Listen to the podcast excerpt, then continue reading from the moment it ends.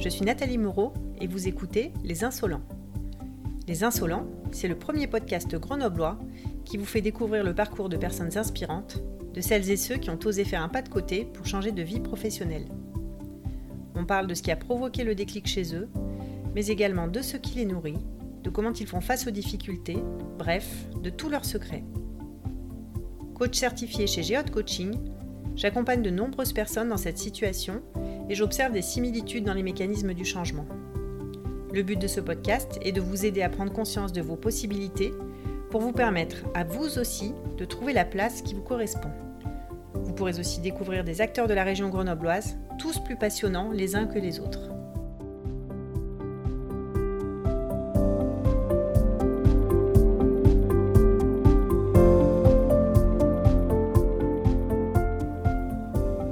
Avez-vous déjà eu envie de tout plaquer et partir?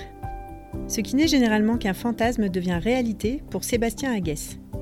Il travaille aujourd'hui en tant que directeur enfance-jeunesse d'une communauté de communes où la centaine d'agents sous sa responsabilité assure l'accueil de plus de 1000 enfants.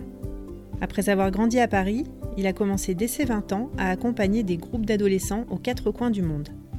Passionné par les voyages, la dynamique de groupe et le management, il s'est vu rapidement confier des responsabilités d'encadrant et s'est investi pendant presque 30 ans auprès des jeunes dans des collectivités territoriales.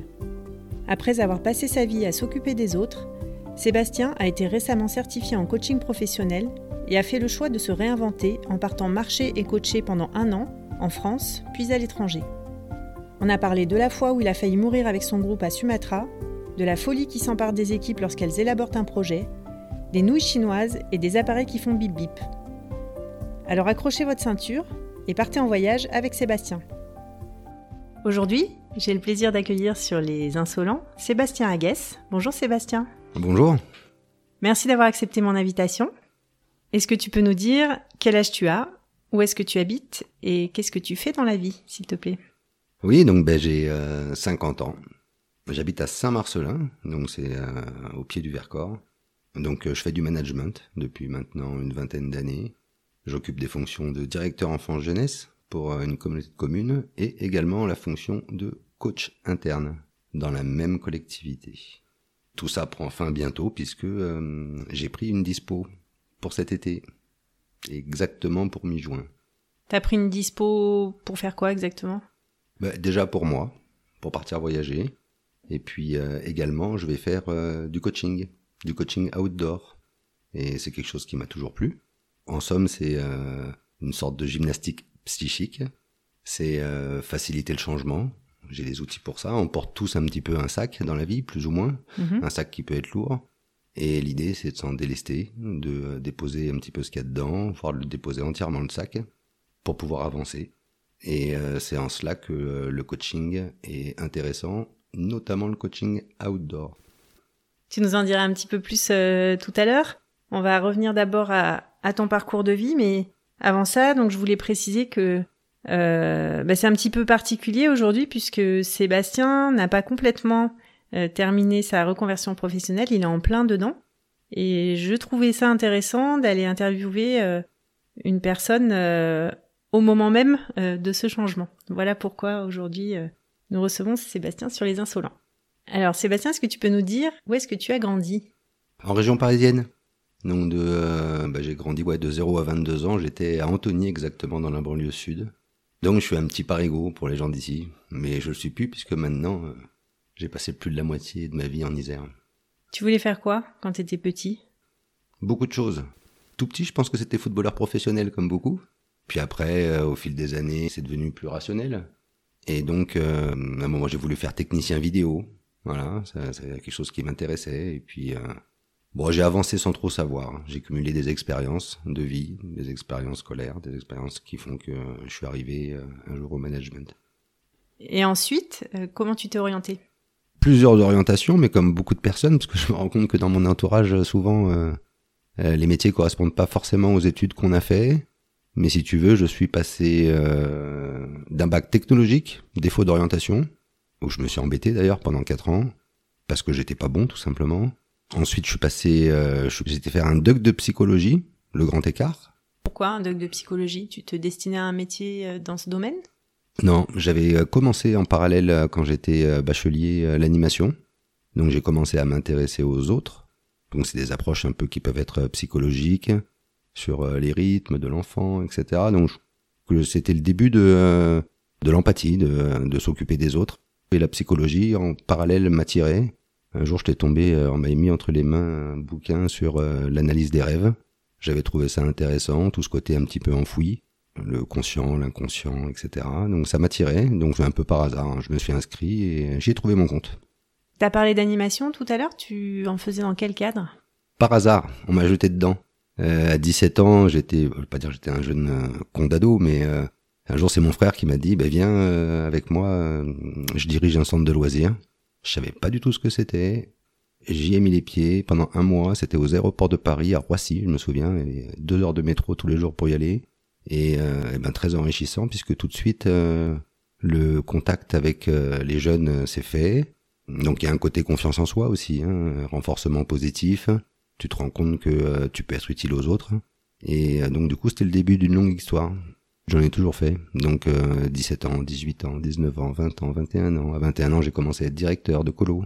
Et puis j'ai apprécié ce milieu puisque euh, quand il s'agit de rire, de chanter, de jouer, euh, eh ben c'est agréable quoi de travailler avec le sourire. Qu'est-ce qui te plaisait dans la relation avec euh, les enfants et les adolescents que tu encadrais Chaque individu est différent. Donc ça j'ai apprécié aussi. la dynamique d'équipe. Donc très vite, je me suis aperçu que c'est des mouvements d'éducation populaire, l'animation. Donc, euh, les réunions, par exemple, euh, avec des brises-glaces. C'était il y a 30 ans. Des techniques de créativité, comment imaginer des choses. L'intelligence collective était au cœur, sans qu'on mette des, des mots dessus. Hein.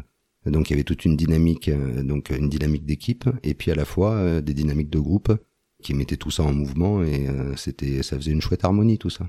Donc, du coup, c'était très agréable de travailler dans ces conditions. Donc tu termines ton DUG de psycho. Et là, j'ai encore une envie de départ. J'ai l'impression que le mouvement m'a un peu toujours suivi dans ma vie. Euh, l'idée était de rejoindre Grenoble. J'avais un frère qui habitait à Grenoble. Et donc, ni une ni deux, je me suis inscrit en licence de sciences de l'éducation. Ça a été validé. J'ai eu ma chambre d'étudiant. Et je suis parti avec ma Super 5 et rempli de mes affaires pour retrouver mon 11 mètres carrés. Je suis parti un peu, euh, ouais, par hasard. C'était un peu le mythe grenoblois des Parisiens, tu sais, qui ont des, euh, ils ont pas des quechua les Parisiens, mais ils étaient habillés un peu vieux campeurs, avec des chaussures de montagne euh, dans les rues de Paris. Et donc voilà, j'étais attiré par la montagne, par la capitale des Alpes. Et je regrette pas ce choix, puisque euh, déjà c'est, c'est, très agréable de tourner euh, une page, d'ouvrir un nouveau chapitre. Et puis, et puis surtout la montagne, quoi, de voir autour de soi Beldon, la Chartreuse et le Vercors. C'est, ouais, c'est vraiment, j'en garde de très très bons souvenirs. Après cette licence, j'ai commencé euh, une maîtrise de sciences de l'éducation et puis euh, le service militaire étant obligatoire, j'ai dû renoncer, donc faire un courrier parce que je voulais pas euh, porter l'uniforme et donc j'ai été objecteur de conscience pendant 18 mois. Là encore, une bonne expérience. Les expériences, ça, marque en fait un petit peu et, c'est vrai que c'est le hasard, hein, ça se joue à pas grand chose. Là, je suis rentré donc dans une association qui s'appelait Zigo Voyage, donc j'étais chargé de la conception euh, et de la communication des séjours. Donc sur des feuilles, on collait des pauvres photos, euh, on imprimait euh, les titres. le patron, je me souviens à l'époque, le directeur, Patrice Alibi, qui a compté pour moi d'ailleurs, allait avec ses catalogues qui avaient pas de mine hein, vraiment dans les différents CE pour vendre les séjours. Il y avait un côté où j'étais passé de l'autre côté, l'envers du décor, pour préparer des séjours, faire des réservations, etc. Sans internet, je vous rappelle à l'époque, hein, donc c'était avec des guides, ça tout se préparait comme ça. Et puis en même temps, eh ben, j'accompagnais des groupes à l'étranger. Et donc ça c'était chouette parce qu'en fait j'ai réussi à cumuler les deux choses qui me passionnaient, qui étaient à la fois le voyage et à la fois accompagner des groupes. Donc des groupes de 16-17 ans, mais aussi des groupes de 18-22 ans, des jeunes adultes par petits groupes. Et t'avais quel âge toi à l'époque? À l'époque j'avais entre, j'ai dû faire ça à 23, 24, 25 ans. Ah donc t'étais à peine plus âgé qu'eux? Pour les jeunes adultes que j'accompagnais, ouais, il y avait que il y avait que trois, quatre, deux, deux, trois ans d'écart. Ouais. Hmm. Et vous allez dans, dans quel pays? Ah bah on en a fait beaucoup. On a fait euh, des treks à la Réunion, l'Équateur, euh, les États-Unis, le Québec aussi, c'était sympa. Euh, mon meilleur souvenir, ça doit être Sumatra, parce que à l'époque, peu de personnes voyageaient dans ce pays, en tout cas. C'est en Indonésie, c'est une île indonésienne. Donc très très riche parce qu'on est on passe partout avec un groupe comme ça. La découverte, c'est nouveau, la rencontre, nouvelle culture, nouvelle population. en passant par des volcans, ascension de volcans. Donc c'est quand même un peu fou parce qu'aujourd'hui, quand ils pensent, il faudrait des guides et compagnie, mais tout ça on le faisait avec nos, propres moyens, réfléchissant ensemble, qu'est-ce qu'on fait, où est-ce qu'on va? Les séjours n'étaient pas vendus clé en main, il fallait, on les construisait avec les jeunes. Donc avant, il y avait un week-end de préparation, et puis on décidait de notre itinéraire, en essayant toujours de sortir des sentiers battus. Donc ça, c'était chouette. Donc j'ai gardé vraiment de super souvenirs de, bah, de ce séjour-là en particulier, par exemple Sumatra. Est-ce que tu as une, euh, une, anecdote à nous raconter euh, d'un de ces séjours bah, J'en ai plein. Bah, Sumatra, Sibolga, un port de pêche, et euh, on devait donc aller sur une île, l'île de Nias. Et donc j'avais réservé les billets en arrivant, je les prends au port, et il y en avait pour plusieurs millions, c'était des, c'est des roupies. Et puis avec le groupe, on arrive au port pour prendre le bateau pour aller sur cette île de Nias. Il y avait 6-7 heures de bateau et on arrive et on voit l'état du bateau. C'était un vieux bateau en bois, sans fenêtre, avec un moteur. Et au loin, on voit la mer et on voit le ciel qui est noir et la mer qui commence à se déchaîner. Donc on se pose des questions, on se dit on y va, on y va pas. Et allez, on y va. Et en fait, on n'a pas passé 7 heures, on a passé 20 heures dans ce bateau avec des creux de, de 10 mètres. On, pense qu'on a, a failli y passer. Euh, bah ça, c'est quelque chose qui est très très très fort émotionnellement et puis qui te rappelle aussi euh, la fragilité de la vie, comme quoi c'est important de vivre les choses pleinement. Mais après, j'en ai d'autres. Hein. La forêt tropicale, par exemple, c'est exceptionnel de dormir dedans. Avec le bruit des ventilos, le bruit des bestioles qui marchent sur les cases, euh, voir des orang-outans qui mangent au-dessus de toi en pleine liberté. Des souvenirs, j'en ai beaucoup, beaucoup. Si on revient, du coup, de façon un peu terre-à-terre à, à ta vie grenobloise, qu'est-ce que tu as fait ensuite? Donc après mon objection de conscience, je postule euh, euh, sur une offre des... Euh, c'est des Francas, euh, c'est une association départementale, pour être responsable jeune à Saint-Martin-le-Vinou, dans le quartier La Bussrate. Et là, j'y passe 3-4 années, très très enrichissant, où là, on part plus, alors c'est plus le même public qu'avec Zigo, parce que du coup, c'est des jeunes de quartier. Euh, je rencontre de chouettes personnes, euh, de chouettes animateurs, qui étaient des, des, grands frères, on va dire, du quartier, et puis ça part en atelier d'écriture, ça part autour des cultures urbaines, des graphes, on construit des séjours ensemble. Un univers très très sympa, vraiment, avec euh, une fois de plus euh, beaucoup de solidarité. C'est une, fois de plus une, une expérience qui a été euh, très très chouette. Donc en fait, tu te destinais à une carrière auprès des jeunes? Tu oui. amorcé ce virage à ce moment-là? Ouais, l'éducation a toujours une part importante pour moi. Et d'ailleurs, j'avais fait les études psycho, sciences de l'éducation. Au départ, je mmh. savais pas trop être instite. Donc oui, c'est la première fois que je mets mon pied dans l'animation professionnelle. En fait, jusqu'à maintenant, c'était de l'animation vacataire partir en vacances pour euh, avoir un petit peu d'argent de poche. Là, c'est l'animation professionnelle. Et oui, c'est à ce moment-là que euh, je continue dans la fonction publique. Parce qu'en fait, suite à cette expérience à Saint-Martin-de-Vinou, j'en avais un peu marre d'habiter à Grenoble. Et donc, on décide de s'éloigner et de partir un peu à la campagne. C'est comme ça qu'on est arrivé par hasard à Saint-Roman. Et j'ai été voir le président de la communauté de communes de euh, Pont-en-Royan, qui s'appelait Yves Pillet. Donc, on est parti dans un processus de diagnostic. J'ai commencé par ça, faire à réunir les différents acteurs éducatifs et puis euh, à définir euh, la vision politique avec les élus, qu'est-ce qu'ils veulent mettre en place, etc. Et puis petit à petit, j'ai été salarié de la collectivité, puis une deuxième personne, puis une troisième personne, et puis une crèche, et puis un centre de loisirs, un secteur ado. Petit à petit, euh, au fil des ans, les politiques en France jeunesse se sont inscrites dans le paysage. Et il consistait en quoi ton métier alors? C'était de la coordination, coordination d'acteurs, euh, des acteurs éducatifs locaux et euh, développer des offres qui existaient en ville mais qui n'existaient pas encore euh, en milieu rural, notamment mettre en place des multi-accueils. Pour ceux qui ne le savent pas, est-ce que tu peux nous expliquer ce qu'est un multi-accueil C'est les crèches, les crèches qui permettent aux parents de concilier vie familiale et vie professionnelle. Et puis en plus, c'est bénéfique pour les petits de se retrouver en collectivité. Voilà. Et puis donc c'est mise en place de ces politiques en général. Super intéressant, pareil. Donc je suis toujours arrivé, j'avais toujours ce bagage de, euh, de directeur de colo. Donc euh, tout de suite, euh, on a mis en place aussi un premier séjour sur le secteur adolescent, puis un deuxième, puis un troisième. Et puis la mayonnaise a bien pris, donc aussi bien du côté des familles par rapport à leurs attentes, ça correspondait réellement à une attente, que du côté de, des salariés qui sont arrivés petit à petit, une chouette dynamique.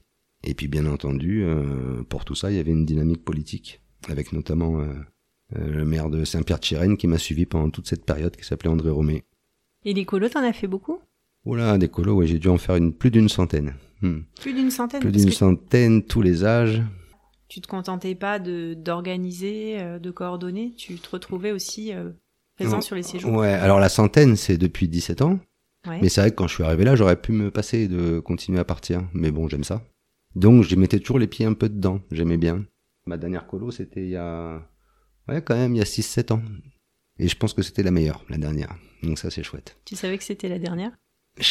Ouais, je m'en doutais que c'était la dernière. Parce qu'après, j'allais passer à un poste où il y aurait beaucoup plus de responsabilités, beaucoup plus d'agents à gérer. Et je pouvais plus après mettre les pieds dedans. Mais c'était une super expérience. Tu peux nous en parler un peu de ces colos? Ouais, bah, je peux parler de cette dernière justement qu'on a nommée Toubisque. Et ce que j'aime là-dedans, c'est la folie qui s'empare quand on élabore le projet, quand on le monte, que ce soit avec les familles, que ce soit avec les animateurs, avec les différents directeurs. Donc là, l'objet, l'objectif, c'était de dire, euh, on part à vélo avec 100 gamins de 6 à 17 ans pour faire Toulouse-Biscarrosse par le canal de la Garonne. Donc euh, un projet un peu immense. Et puis donc c'est parti d'une petite graine, d'une idée. Collectivement on l'a monté, et puis plus ça allait, plus on se rajoutait des contraintes. 100, à vélo, donc un effort, en autogestion donc on se fait à manger. Objectif zéro grande surface, que du marché. On est parti avec des produits, des pâtes sèches et compagnie de d'un producteur bio local.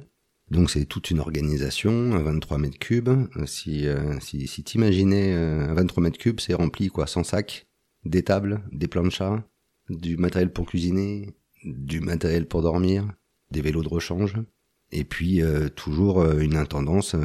Cuisiner pour 100, ça veut dire qu'il y avait un groupe qui était là-dessus, donc qui allait sur les marchés. C'était la razzia dans les marchés quand on passait, on repartait avec des cagettes. Et puis c'était la bonne saison, donc les produits étaient bons, aussi bien pour l'équipe que pour les jeunes, c'était une expérience qui, euh, qui a été inoubliable. C'est rare, c'est la seule fois, enfin c'est la seule fois, souvent il y a une reconnaissance hein, de ce qu'on fait.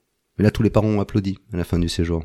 Parce que euh, ouais, il y avait quelque chose qui était, qui était très très fort, une aventure collective qui restera marquée. Et puis c'est en mouvement, moi c'est ce que j'aime dans les colos, mais c'est quelque chose qui me suit un petit peu le mouvement, hein, que ce soit euh, dans les colos, que ce soit dans le cadre du boulot, où on est toujours en train d'essayer de créer des choses, de se stimuler, d'inventer de, nouvelles choses, que ce soit dans le voyage, le mouvement en fait partie, mais dans le coaching aussi, le mouvement en fait partie.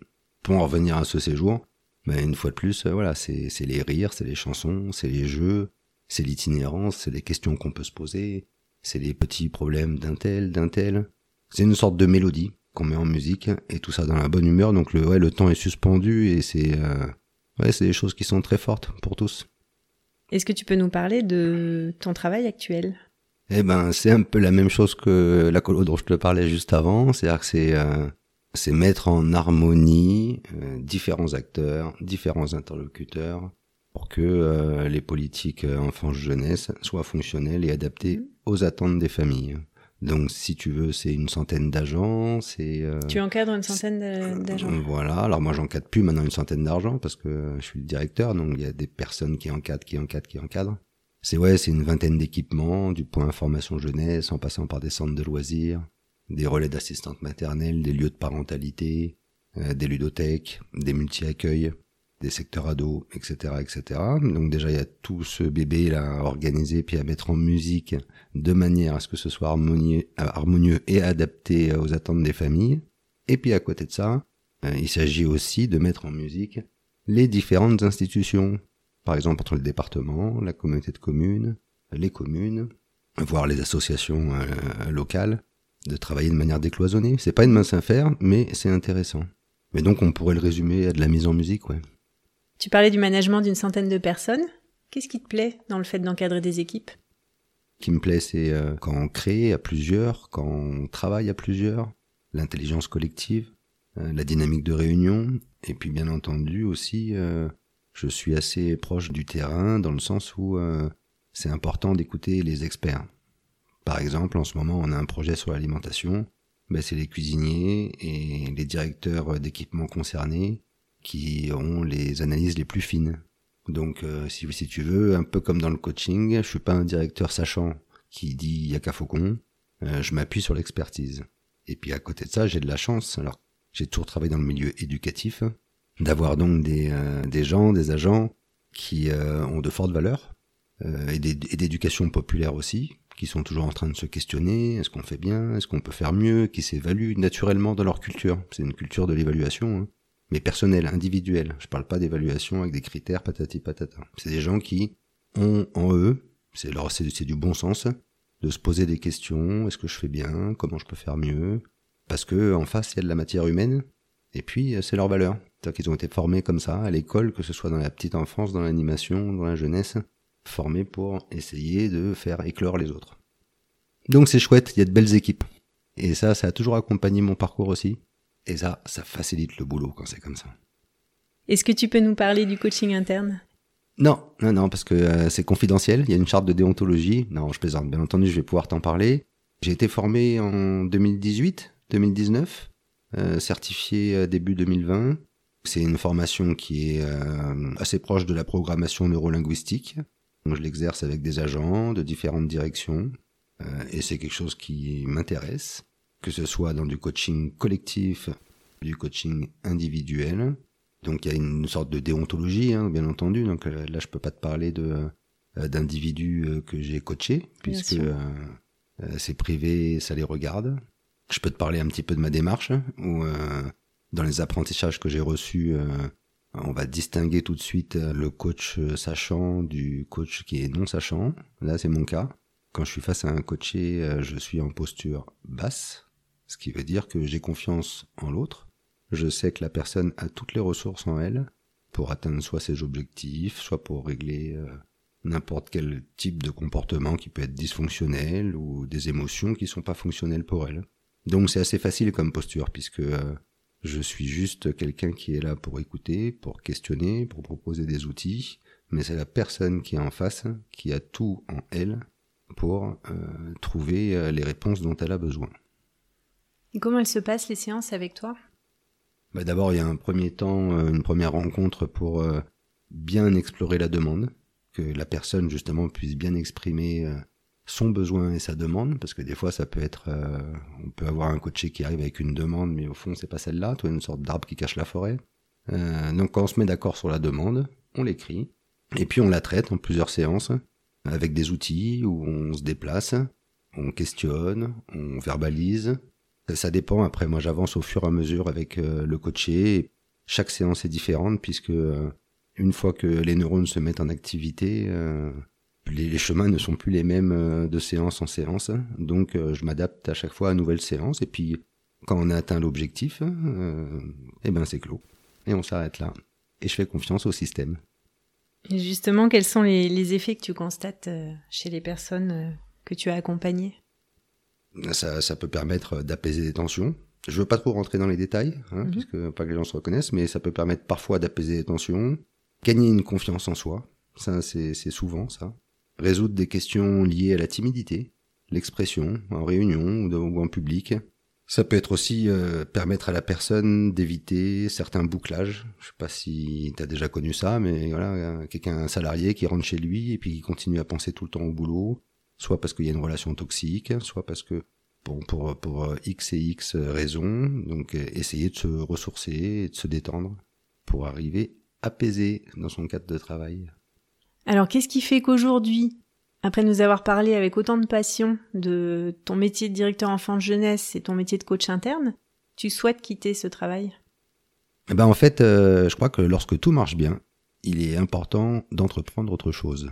Je sais pas si tu connais un peu cette courbe où euh, chaque personne dans un milieu professionnel, à un moment donné, c'est une courbe qui monte. Voilà, on prend en compétence, ça se passe bien, et puis on arrive au sommet de la courbe, et puis a un moment donné où on peut se lasser. Justement, après cette courbe presque de descendre. Et moi, j'aime bien partir quand tout se passe bien. Ça m'a intéressé, j'ai vécu de chouettes expériences. Je vais quitter euh, des personnes qui me sont chères, qui sont pleines de valeurs.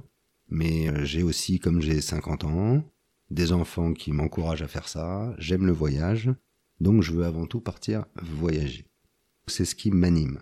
Je me demande pas où je vais, puisque quelle que soit la destination, ce qui compte c'est euh, le chemin qu'on parcourt, les rencontres qu'on fait, les découvertes, les surprises, etc., etc. Comment tu comptes t'y prendre? En fait, je vais laisser mon appartement, garder plus qu'un sac à dos, une tente, donc 10 kilos sur moi. Donc là, il faut que je me déleste de tout ce qui est chez moi. Donc ça, c'est le côté un peu pénible, mais bon, c'est pas grave qui soit d'ordre administratif, avec des cartes grises, les cartes bleues, passeport, faire le déménagement de tout ce que j'ai. Et après, il me restera plus qu'un sac. Ça, ce sera le 10 juin. Et puis go, partir à pied, avec un sac, une tente. Dans un premier temps, ça va être euh, le long du chemin de Saint-Jacques-de-Compostelle, du Puy-en-Velay à Saint-Sébastien. Et puis après, de Saint-Sébastien, remonter toute la côte atlantique à vélo jusqu'à Nantes. Et puis euh, à Nantes, partir sur le chemin des douaniers en Bretagne, faire le tour de la Bretagne. J'ai qu'une envie, c'est de, de voir justement ces forêts, ces phares, ces plages, ces rochers. Par la suite, je sais pas encore, peut-être l'Écosse avec le chemin des Highlands, puis le Québec, l'été indien, et puis enfin euh, en Asie l'hiver prochain. Donc ça, ce serait chouette. Autant mon trajet va s'arrêter à Saint-Sébastien. Ce qui me plaît là-dedans, c'est de pas savoir où je vais. Donc on verra au fur et à mesure. Est-ce que tu te souviens du moment où tu as pris cette décision? Oui. Ben, cet été, j'ai testé ça, de partir seul. Euh, j'ai fait le chemin de Stevenson, qui part du Puy-en-Velay et puis qui finit à Arles, qui traverse donc euh, la Lozère et les Cévennes. Je me disais, est-ce que je suis capable de voyager seul déjà? Est-ce que ça m'intéresse? Et puis c'était le temps aussi, un temps que j'ai pris pour moi, pour réfléchir.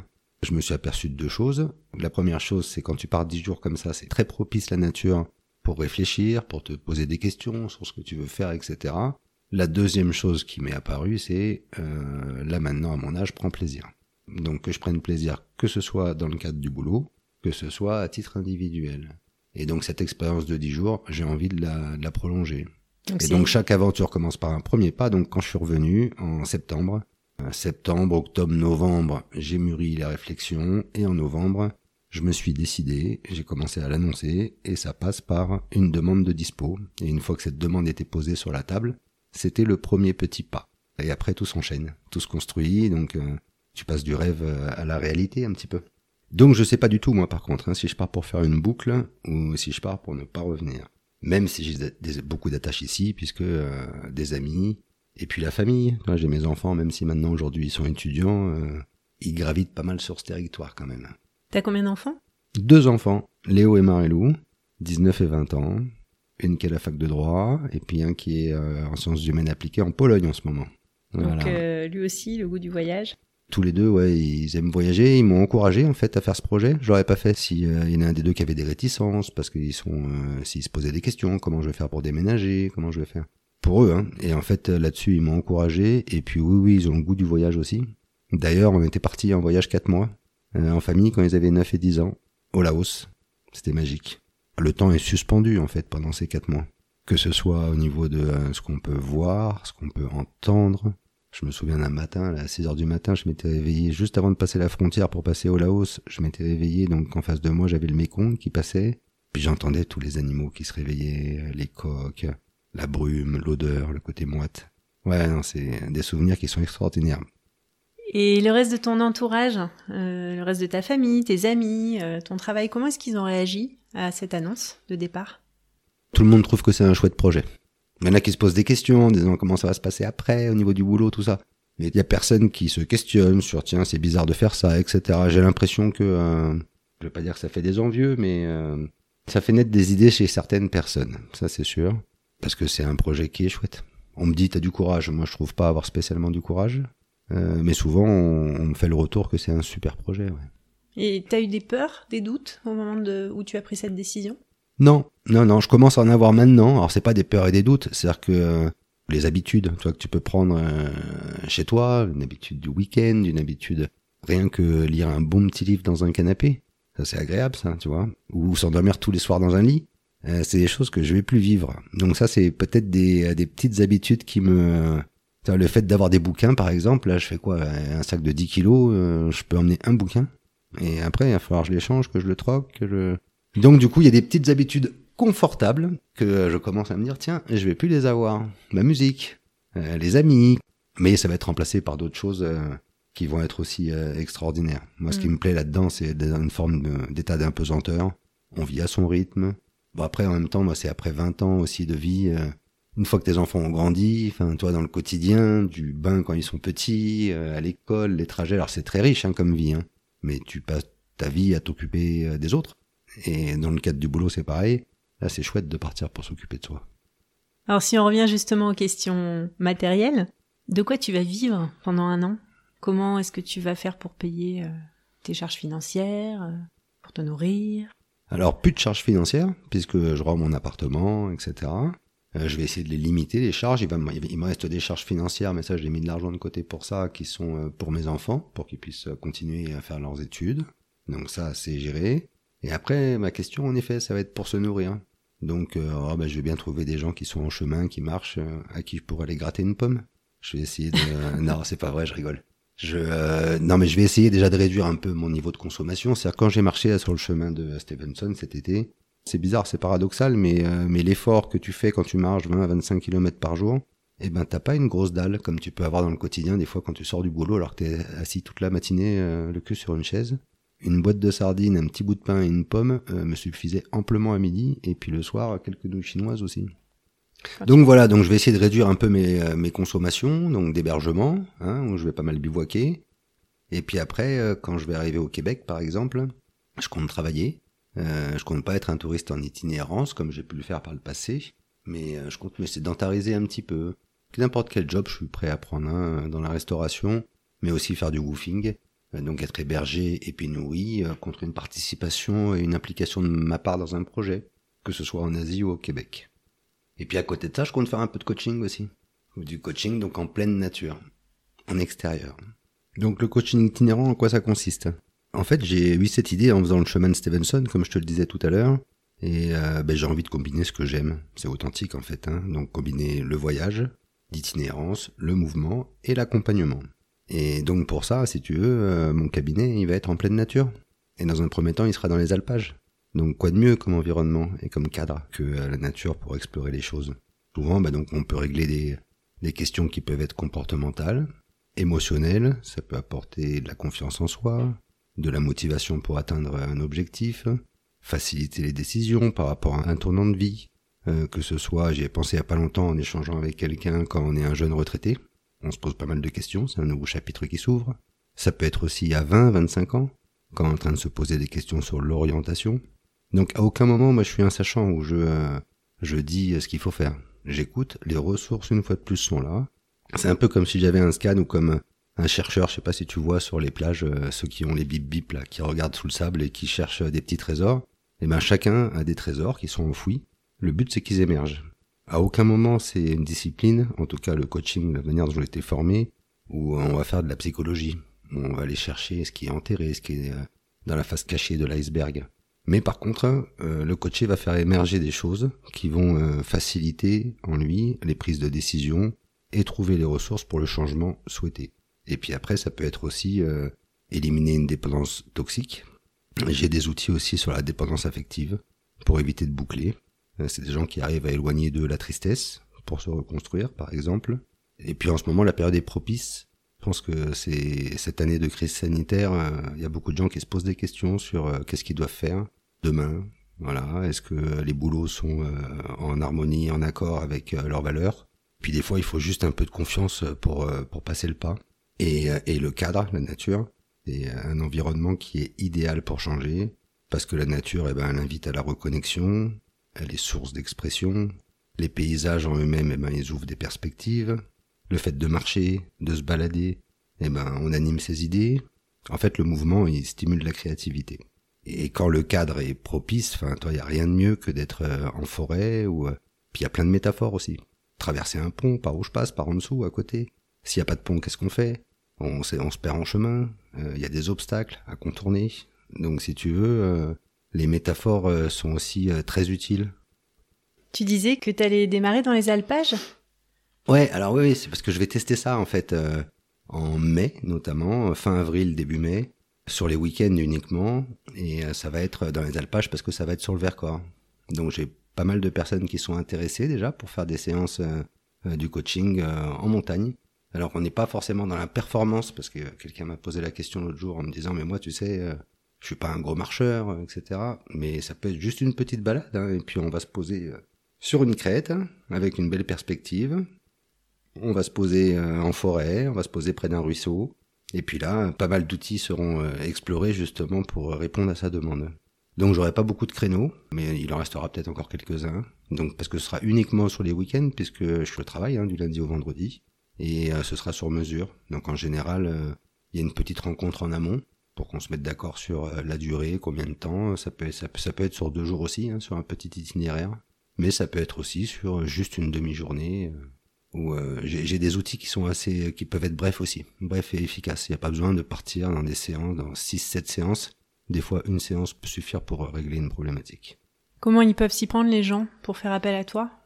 Alors pour le moment, je suis en train, j'ai pas trop communiqué, hein, c'est le bouche à oreille. J'ai un Instagram sur lequel euh, ils peuvent venir me contacter en message privé. Donc c'est Camino-O2. Je mettrai dans les notes de, de l'épisode. Mais je te remercie. Si on revient à ton voyage, qu'est-ce que tu recherches? J'aime la surprise. J'aime ne pas savoir où je vais. Euh, j'aime laisser place euh, aux différentes rencontres qu'on peut avoir. Euh, le temps aussi va jouer aussi là-dedans. Et puis j'ai conscience d'une chose, c'est que la vie est courte et que le monde est immense. Et j'ai pas envie d'attendre 65 ans pour profiter de ça. En fait, quand on est en voyage, la vie elle est en apesanteur. Il y a un petit côté un peu comme si on était sur un nuage. Enfin, en tout cas, c'est comme c'est ce que ça m'a toujours procuré. Et donc, ce que je recherche, c'est retrouver ça. En fait, ne pas être dépendant euh, d'autres personnes pour mon itinéraire de vie. En tout cas, pour cette parenthèse, puisque euh, on peut pas vivre toute notre vie comme ça. Mais un an, c'est jouable. Donc, ce que je recherche, c'est cet état d'apesanteur, cet état de, euh, voilà, c'est bien de vivre à son rythme et de se laisser porter par les rencontres, les différents chemins qu'on peut croiser, les changements d'itinéraire, parce qu'il y a telle opportunité, une multitude d'expériences qui seront toutes bénéfiques. Est-ce que tu te laisses la, possibilité de tout arrêter? Au bout de trois mois, par exemple? Ouais, c'est possible. Ben, ne serait-ce par exemple qu'une entorse. Hein. Ouais, ouais, je m'interdis rien. Mais en général, là maintenant, je suis assez confiant quand même. Je sais un petit peu ce qui m'attend. Ben, je sais ce que je laisse aussi, hein, mais je peux pas revenir dans mon cadre professionnel. Je vais laisser mon appartement et tout. Hein, donc, euh, je vais continuer à avancer. Par contre, c'est possible qu'au bout de deux mois, je sais pas, hein, je serai peut-être euh, au Cap Ferret et que là, il y aura une opportunité pour travailler à cet endroit-là et que j'y reste quelques années. Si tu avais une, une, machine à remonter le temps et que tu retournais voir le, le Sébastien de 20 ans au moment où il faisait ses études, quel conseil tu te donnerais? De vivre des expériences, et de vivre de ses passions. Mais à 20 ans, c'était bien aussi qu'on euh, me mette un petit peu la pression pour continuer les études, même si euh, j'aurais pu lâcher à ce moment-là, mais quelque part ça te donne un petit, euh, un petit bagage le, cerveau, c'est un organe qui est en perpétuelle évolution et qui se réorganise et se régénère tout le temps. Entre 18 et 25 ans, c'est bénéfique quand même de le laisser actif, de se poser des questions, d'expérimenter des choses, de se servir de l'expérience des plus anciens, mais surtout d'essayer la nouveauté. Parce que c'est comme ça que tu te construis, c'est comme ça que tu te crées de nouveaux chemins, et c'est quelque chose qui est bénéfique sur le long terme. est-ce qu'il y a des choix que tu n'as pas fait, pour lesquels euh, tu aurais pu avoir des regrets? Non, je vis pas avec des regrets. Il y a des choix que j'ai pas fait, hein, parce que par exemple, avant de partir de la région parisienne, on m'avait proposé un poste de CPE adjoint dans une école euh, allée à moitié privée ou privée sous contrat. Si j'avais dit oui, il y a des chances que je serais resté en région parisienne et peut-être qu'aujourd'hui je serais encore dans ce lycée. Donc j'ai aucun regret pour ça. Non, je, en général, moi le passé, euh, enfin je fais des choix une fois qu'ils sont faits, euh, que l'expérience soit positive ou négative. Dans tous les cas, c'est apprendre et c'est bénéfique. Et qu'est-ce que tu voudrais être fier d'avoir accompli quand tu auras 80 ans? Ah, bah je le suis déjà, c'est mes enfants. Déjà fier d'avoir des enfants comme ça. Et puis après, quoi d'autre euh, Là, c'est tout ça, hein, c'est le plus important. Euh, d'avoir euh, vécu ma vie comme je l'ai imaginé et ne pas m'être installé dans une routine. Je me souviens avec un collègue en licence de sciences de l'éducation, un jour on se faisait cette réflexion un soir, on se disait l'habitude tue essayer de pas rentrer dans des habitudes, même si elles sont nécessaires les habitudes, on en a tous besoin parce que c'est des repères qui nous permettent d'avancer. C'est bien de les casser de temps en temps. Et d'ailleurs, euh, si tu prends euh, mon histoire, que ce soit dans les voyages, il y a très peu d'habitudes. Dans le coaching, il y a peu d'habitudes non plus, puisque chaque personne est une nouvelle personne. Et puis dans la fonction publique, dans le management, dans l'éducation, tout est en perpétuel changement. Du coup, je vais te poser une question, mais je suis pas certaine que tu puisses y répondre. Où est-ce que tu te vois dans cinq ans? Ah ben non, je peux pas. je peux pas. Qu'est-ce que j'aimerais? J'aimerais quand même être euh, dans un environnement propice, l'endroit où, euh, où habiter. La mer m'attire, notamment l'océan, donc j'aimerais être là-bas. Ou alors la montagne. Je me verrais bien dans le Vercors. Ça, ce serait, euh, serait chouette. D'un point de vue individuel. Et puis d'un point de vue professionnel, ça, on verra bien ce que l'avenir me réserve. Euh, si des gens souhaitent euh, te contacter donc pour se faire accompagner là dans, au cours des prochaines semaines, donc on l'a dit, ils peuvent te contacter sur ton Instagram. Quand tu seras en itinérance, Comment est-ce qu'ils s'y prendront pour te trouver? Alors pareil, il y aura toujours cet Instagram là, Camino-O2, où on pourra suivre mon itinéraire. Même si j'adapterai pas mon itinéraire en fonction, c'est-à-dire qu'avant tout c'est le voyage. Mais l'accompagnement me plaît, donc il y a des personnes qui vont venir marcher avec moi. Il y a déjà quelques créneaux qui sont bloqués. Et donc, il faudra me rejoindre à l'endroit où je serai euh, à ce moment-là. Donc, que ce soit en Bretagne, que ce soit sur la côte atlantique, que ce soit euh, dans le massif central, mais même euh, au Québec ou en Asie. Tout est ouvert, encore une fois de plus. Par contre, il faudra suivre mon itinéraire, parce qu'à pied, si j'ai un rendez-vous dans la Creuse, le temps que j'arrive, il faudra deux mois. Donc, c'est les gens qui viendront à toi? Tout à fait. après, je pourrais m'adapter un petit peu, sans problème. Après, il s'agit pas non plus, euh, dans le coaching outdoor ou itinérant, que je accompagne la personne 24 heures sur 24. Déjà faire un pas de partir, d'aller marcher comme ça pendant 7-8 jours ou 3-4 jours selon les personnes, c'est déjà un effort qui est important pour le changement. Après, on se verra peut-être une heure, deux heures, trois heures par jour. Et puis euh, chacun sa route. Et puis on se reverra peut-être deux jours après. Ou le lendemain. Ça va dépendre un petit peu des espaces-temps qui seront disponibles pour la personne. Une fois de plus, c'est sur Instagram que ça se passera justement l'itinéraire et les contacts que les gens pourront avoir avec moi. Je te remercie Sébastien pour ce beau voyage dans lequel tu nous as emmenés pendant une heure. Euh, je te souhaite euh, vraiment bonne chance et bonne route. Et puis bah, peut-être que dans un an ou deux, tu reviendras sur les insolents pour nous parler de, de ton nouveau quotidien. Eh ben c'est moi qui te remercie beaucoup parce que euh, bah, c'est chouette comme exercice. C'est une chouette expérience, une fois de plus, une nouvelle sur les insolents. J'écouterai ça avec, avec attention. Déjà, j'ai trouvé que le podcast précédent était vraiment très intéressant. Donc oui, oui, je te, je te remercie aussi de, de m'avoir accordé du temps et puis euh, d'avoir écouté euh, cette histoire de vie. Et puis, je souhaite aussi tout le meilleur aux insolents. Mais je te remercie. À bientôt sur les insolents. Au revoir. Les insolents, c'est tout pour aujourd'hui.